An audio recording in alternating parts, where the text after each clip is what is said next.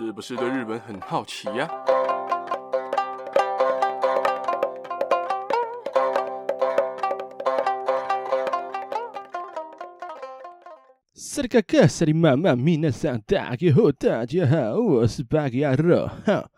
呃，在上礼拜天呢，我提到了日本的佐渡金山被日本申请为世界文化遗产，然后结果会在二零二三年左右公布嘛。然后这件事情呢，导致韩国政府非常不高兴，直接派人冲到日本去告诉他们：你们不应该把佐渡金山申请为世界文化遗产，因为在那里有不少的朝鲜人被迫害。而在最后，我也跟大家讲，这一周会跟大家分享日本在申请世界文化遗产的时候，跟韩国争议更大，然后吵得更凶的一次哦。而今天我要跟大家讲的就是二零一七年宋仲基出演的韩国电影。军舰岛，有些人可能没看过《军舰岛》的人啊，看到宋仲基演的就以为，哎，《军舰岛》是韩国的。但是我等等就会跟大家解释解释哈，因为《军舰岛》的历史它非常复杂，极为的复杂，所以我整理的比较简单一点，因为我希望大家能够比较简单的理解这件事件，但也不想让大家觉得，哎，我好像是在敷衍这个内容，因为我连续查了好几天的资料以及整理，浓缩再浓缩，提炼再提炼哦。所以整理的比较让人简单易懂一点。那么我会在这一集呢，会把军舰岛的事情分成五个部分来跟大家解释。第一个是军舰岛的历史，然后第二个部分是为什么韩国会反弹日本把军舰岛申请成为世界遗产。第三个是日韩双方的看法以及说法。第四个是军舰岛的电影跟史实里面比较不一样的点。第五个是现在军舰岛。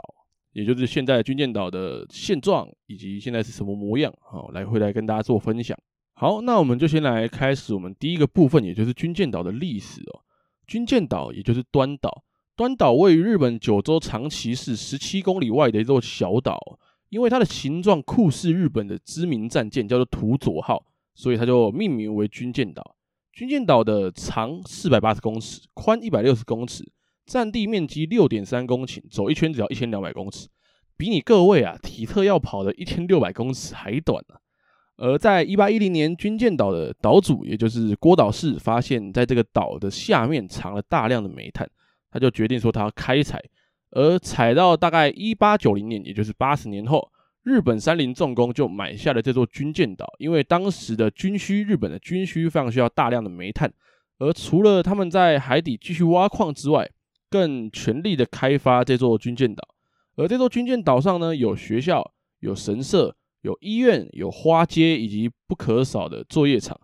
而到了一九二零年，朝鲜人就开始因为日本开始高薪的募集，哎，就是哎，到军舰岛上会有多少钱？会有呃，就是比较高的薪水了。比起当时的薪水来讲的话，因为在当时可能一碗面，呃，算呃，举例好了，一碗面可能五块钱。然后到了军舰岛，你的薪水一天可以三十五块钱，等于说你一天就可以买七碗面，在当时是非常高昂的一个薪水哦。而到了一九三九年开始，日本的内阁就实施了一个计划，叫做劳务动员实施计划。日本就开始用各式各样的理由以及形式，去强迫朝鲜人远离他们的家园，让他们投入日本的军务以及劳务当中哦。投入军务的朝鲜人总共有三十六万多人。投入劳务的总共有七十二万多人，总计一百多万人。被分配到军舰岛的朝鲜人，据统计有超过七千人。而到了长崎做劳务的，我说的长崎是地方，我是长崎市那边。长崎在那边做劳务的总共有六万多人哦。因为一九三七年到一九四五年是中日战争期间，所以日本方就用各种征兵令啊，或者是募集等等这样的说法。或者把朝鲜人就直接带到日本去做苦力，因为日本的青年都需要上战场，在后方提供资源的劳力也就严重不足，所以才会有征召朝鲜人去挖矿或是工作的问题哦。而到了一九六零年，军舰岛也荣登了全球人口密度之冠哦。为什么？因为它在六点三公顷的面积里面住了五千两百五十九人，是当年东京的九倍。我说密度是当年东京的九倍。完全能够想象当时的生活环境有多么的辛苦。而到了一九七零年，日本颁布新能源政策之后，煤炭的需求量也就没有以前那么大，所以军舰岛也就在一九七四年的一月十五号正式的废矿了。到了二零一五年，日本就将军舰岛以及其他二十二个地点绑在一起，以明治日本的产业革命遗产这个名义申请为世界文化遗产了。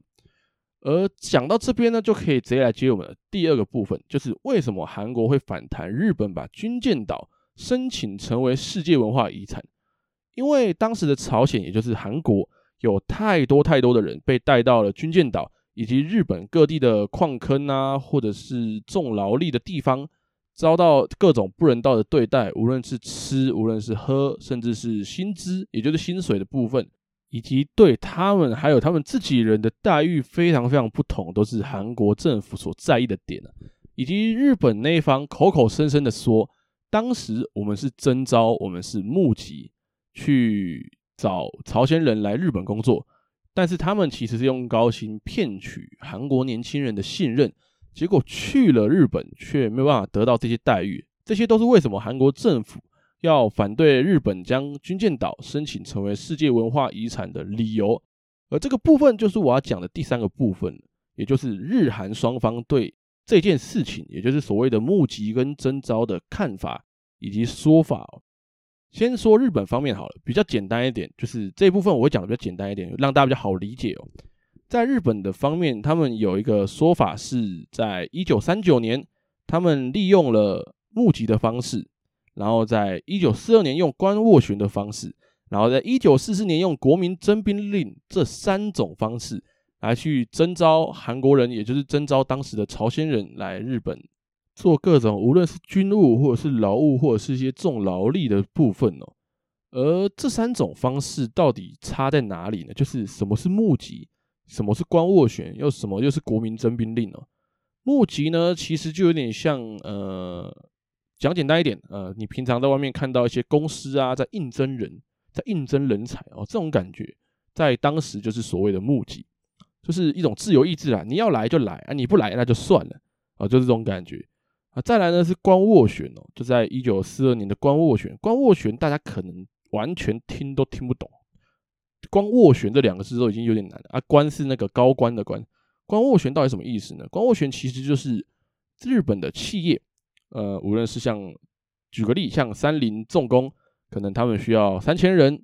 那么他们就会去跟朝鲜政府去申请他们所需要的人力，然后朝鲜政府在分配他们的人力到各个县市或者丁根村哦，而丁根村的部分呢，日本会说服他们觉得，哎，适当的人选就是，哎，你可能比较壮，你去哪里？啊，你比较瘦，你可能比较适合去哪里？他们就会这样去分配他们所需要的人才，或者是他们所需要的人或者劳工。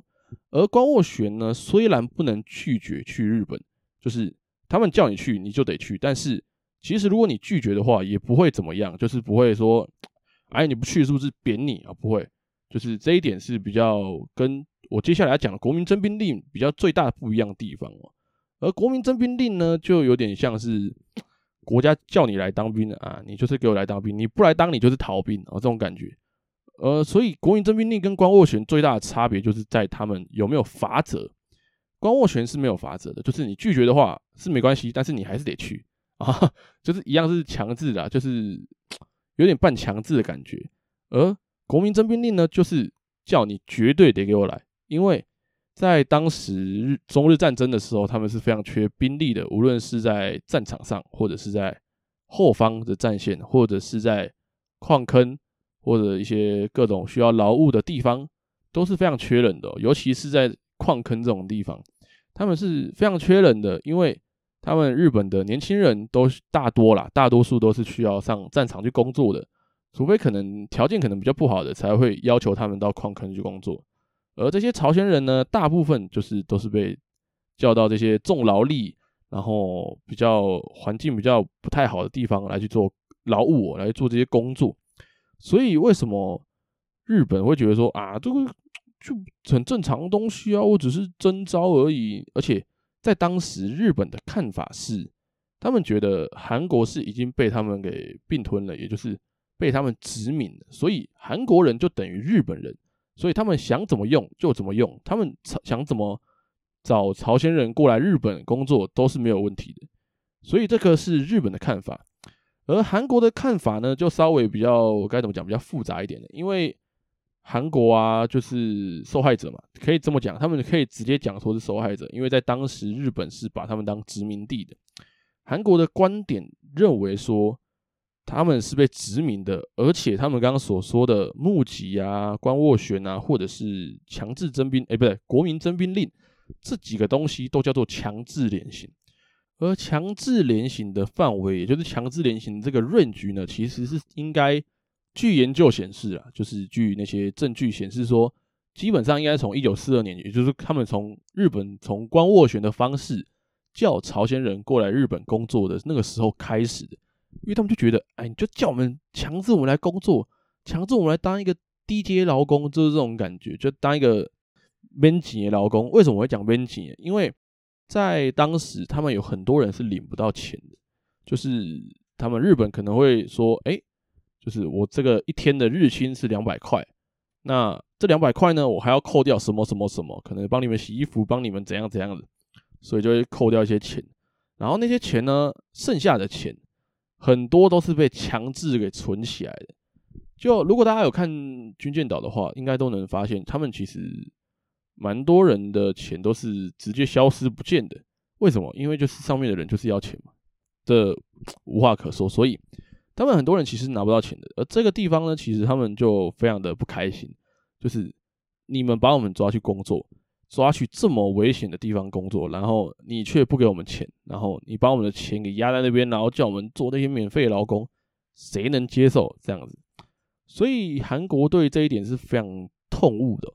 而强制连行的时期，他们的劳动场所，就是日本的劳动场所，高达一千五百个，甚至说超过一千五百个。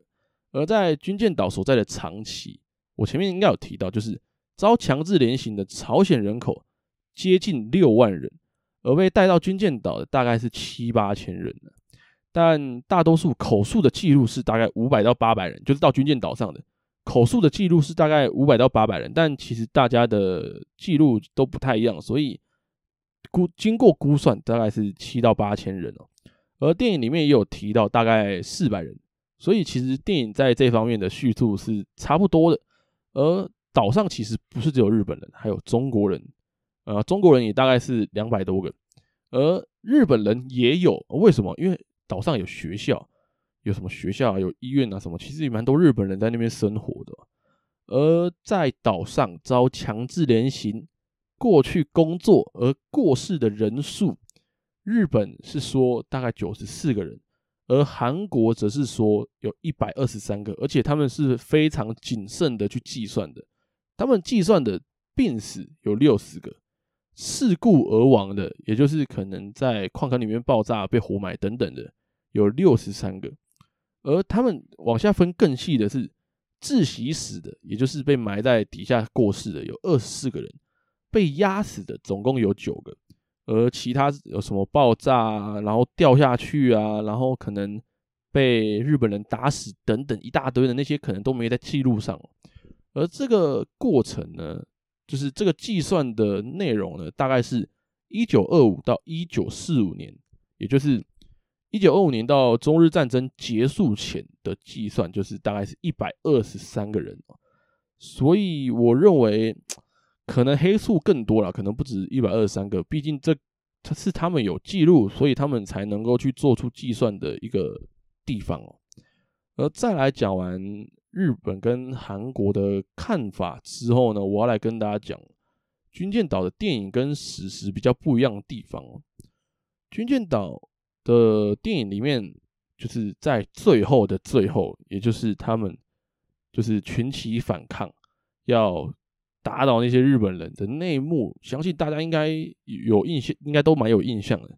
而其实内幕在军舰岛上，也就是无论是在任何的历史记录，或者是在任何的数据记录上，都没有发生过这样大规模的暴动。也就是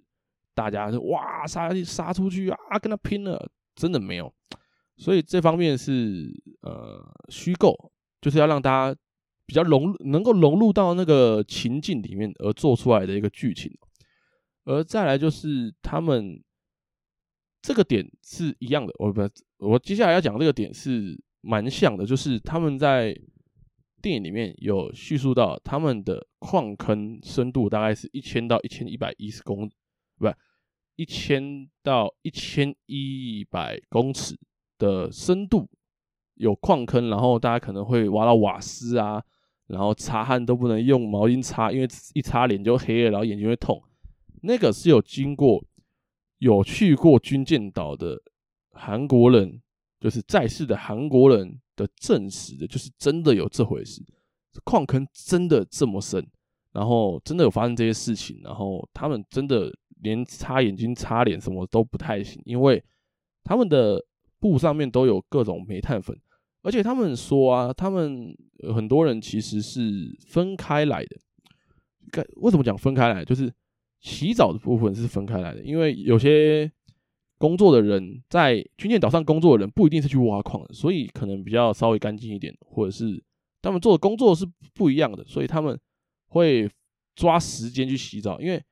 在矿坑里面工作结束的人上来之后去洗澡去泡澡，那个澡澡堂里面那个池子里面都是黑色的，所以大家都会分开来洗。这一点也是比较可能电影里面没有演到的。而其实，在呃之前。在韩国的 JTBC 的新闻台某一期在介绍军舰岛节目里面，有一个曾经在军舰岛上工作的人说了一段话，就是我们是在没有窗户的监狱里面活着回来的人。岛上无论是墙壁或地板都是粗糙的水泥，在那里每一天都充斥着饿死了、脚抽筋了、痛死了这样的声音，充满了整个端岛，整座端岛都是这样子的声音。所以。能够想象在当时是多么的痛苦，在那边工作的朝鲜人，无论是朝鲜人，或者是可能被抓去矿坑里面工作日本人，就有多么的痛苦在这一方面。所以你要说韩国的军舰岛拍的不好吗？其实它有一部分真的就是虚构的，毕竟它还是个电影。而再来其他的就是史实的部分，他们其实也没有，他们没有。呃，没有去扭曲它，也没有去转变它，就是他们史实的部分做得很好，虚构的部分也做得很好。但是这部电影呢，在日本、韩国其实都有蛮大争议的。第一个，日本会觉得啊，我们就没有啊，奇怪啊，我们就没有，为什么要讲的好像我们有一样？然后韩国呢，为什么韩国也生气呢？因为韩国人会觉得说，哎，你这样是，就是你对日本的描绘。你对那些日本人的描绘太过于简单了，就是他们没有这么 peace，没有那么和善哦。然后你竟然还塑造了一个自己人，就是你塑造了一个自己人的反派，这个是非常不对的。如果你真的要做，把它当成一个史实来去做创作的话，你这样子是非常不行的，是非常不 OK 的。所以最后来跟大家讲讲关于现在的军舰岛到底是怎么样。其实，在废坑，也就是废矿之后啊，现在的军舰岛，在二零一四年哦，英国的《卫报》就把军舰岛排到世界十大鬼城里面了。而其实，军舰岛在二零零九年，就也就是大概废矿的诶二十六加九，大概三十五年，三十五年之后，它就开放参观，也就是所谓的解禁了。然后在登岛啊，登岛这部分，如果大家有在看 YouTube 的，其实可以去查查看，就是各种军舰岛的影片，因为很多人登岛是有拍影片的。而登岛，我后来去查，就是在长崎的各个船行啊，他们平均的价格啊，就是你要去军舰岛的话，平均的价格落在大概四千日元左右。而很多是天气不好的话，就不会登岛。然后你涨潮的话，你也没办法登岛。而如果你买了票，然后刚好遇到涨潮的话，哎，不好意思，你也不能退票，他也不会把钱退给你。然后涨潮的话，他们就会一样会开船，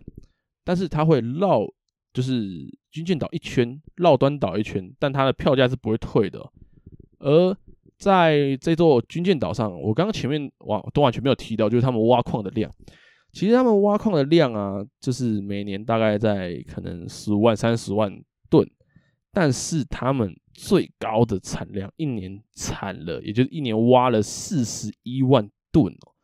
所以这其实是非常非常非常多的，能够想象当时有要挖的多么的辛苦，才能挖四十一万吨一年呢。而一八八七年也不一八对，差不多一八八七年开始计算，军舰岛挖的矿，整个矿也就是挖出来的煤炭，总共有一千五百七十万吨，也就是刚刚所讲的四十一万吨，那个叫做小 case，整整一百多年。挖出来的碳有一千五百七十万了，能够想象那边真的，大家应该也都看过那种矿坑的危险程度。你可能会挖到瓦斯，你可能会挖到水，你可能会挖到，可能因为那矿矿坑里面通常会有也会有沼气之类的，所以如果一点点的小火花都可能产生爆炸，都可能产生坍方，那个危险程度是很高的。所以为什么我在刚刚有提到死亡的时候，就说了，为什么我觉得有黑数，就是因为这个记录蛮，也不是说不能信，就是说这个记录没办法记录到，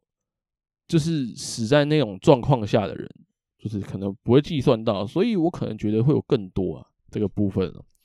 而现在的军舰岛已经变成一个算是非常有名的观光景点，就跟美国的恶魔岛一样，那个恶魔岛监狱一样。就变成一个热门的观光景点，然后让大家能够认识这座军舰岛，然后认识这个蓝血的世界文化遗产。而在最一开始，我跟大家提到，军舰岛是跟其他二十二个地点在二零一五年被绑成一捆，然后送交到就是那个联合国什么文教组织什么的去申请世界文化遗产，所以。在当时有一个条件啊，就是韩国是有一个条件说，哎，你们要把这个部分，也就是我刚前面所跟你们提到所有关于募集、关于征召、关于他们强制劳动、强制联行的内容，你都要在军舰岛上，就是跟大家讲，去跟大家告知说，我们有做强行征召，或者是说各项设施的历史。或者是他们的事实，你要告诉无论是游客，或者是在你的资料上面，在你的所有有跟有关军舰岛的资料上面，都要跟大家来解释。但其实日本在到二零一七年之前，也就是差不多二零一八年之前，其实他们都没有跟世界承认过他们有做过这件事情。但当然之后啊，日本在各方的舆论压力之下，有承认了说。对，我们的确当些当时是有强制联行的，所以我还是觉得日本在这方面的态度其实是蛮不谨慎的啦。而在二零一七年的七月二十六号，前首相、时任日本内阁房长官菅义伟被问到说：“哎，我这部电影上映了，嗯，就是这部《军舰岛》电影上映了，哎，你对这个东西、对这个电影有怎么样的看法？”他说：“我想就跟导演说的一样。”我只是导演出一个东西而已，而不是反日本史实的一个纪录片哦。所以，嗯，当然啦，两方都有两方的说法。而为什么我会说这这座岛的历史极为复杂，就是因为日本跟韩国这两个大国之间的争议永远没有在断的，就是他们两个永远是世仇。所以在两方的说法之下，你没办法取到一个平衡点，你只能就是去抓。日本怎么说，韩国怎么说，然后去思考他们到底是怎么样，然后他们的内容、他们的想法到底是怎么样，所以才会说为什么我想要整理的比较简单一点，让大家知道。而且我整理的整理的，我已经算，我觉得我整理的算很简单了，但是讲出来还是可能二十几分钟，可能你们听完可能会有三十分钟啊，我也不知道，所以。这个部分呢，是想我跟我是我想跟大家讲，就是历史是个很难你去很难去定义它的对错的东西啊。你当然旁人看，可能每个人看都有每个人的看法，每个人的想法，每个人的观点。所以这只是我整理出来的事实，我整理出来的他们所谓的历史，他们而且是日本跟韩国两方的，我不会单独去看日本一方或韩国一方他们怎么说的，因为我觉得这样对另外一边都是不公平的。所以军舰岛的历史呢是非常的复杂的，而我也就大概简单跟大家介绍到这边了。啊，再来最后我还是想跟大家稍微补充一下，就是其实啊，在一九四五年，也就是中日战争结束的那一年，《京城日报》的漫画，也就是韩国《京城日报》的漫画，它第一次就，也就是首次提到“强制征用”这个词。而强制征用，也就是所谓的强制连行啊，在一九五零年，在日本的朝鲜人，在一本杂志上，也叫做《民主朝鲜》这本杂志上，他就讲说，当帝国主义战争在太平洋上启动的时候，朝鲜的青年就被以勤学动员的名目被征用劳动或者是强制动员了。所以你要说 日本完全是对的吗？当然，我觉得就是该怎么讲啊？殖民国跟被殖民国的说法，大家都要能够理解。殖民国说法当然会偏向他们自己，对他们自己有优势的部分；被殖民国也会说出对他们就是不利的事实。所以大家都要能够抓出一个平衡，抓到一个平衡哦。那今天 军舰岛的历史就大概讲到这边了。如果之后，我可能还有查到什么比较有争议的日本或者是韩国申请世界文化遗产时候的呃地点的话，我会再跟大家做分享哦。而今天这一集也来的比较突然了，哎，那怎么突然礼拜六来一集这样啊？所以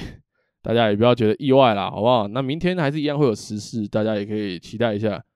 那么今天就先跟大家讲到这边喽。最后一样啊，如果你或你的家人朋友们对日本文化有兴趣的话，听完这集不妨订阅、关注、分享给你的家人朋友们，才会在之后每集上传的时候，可以在第一时间就收到通知。之后也会有更多的日本文化分享给大家。那么今天就先讲到这边喽，大家拜拜。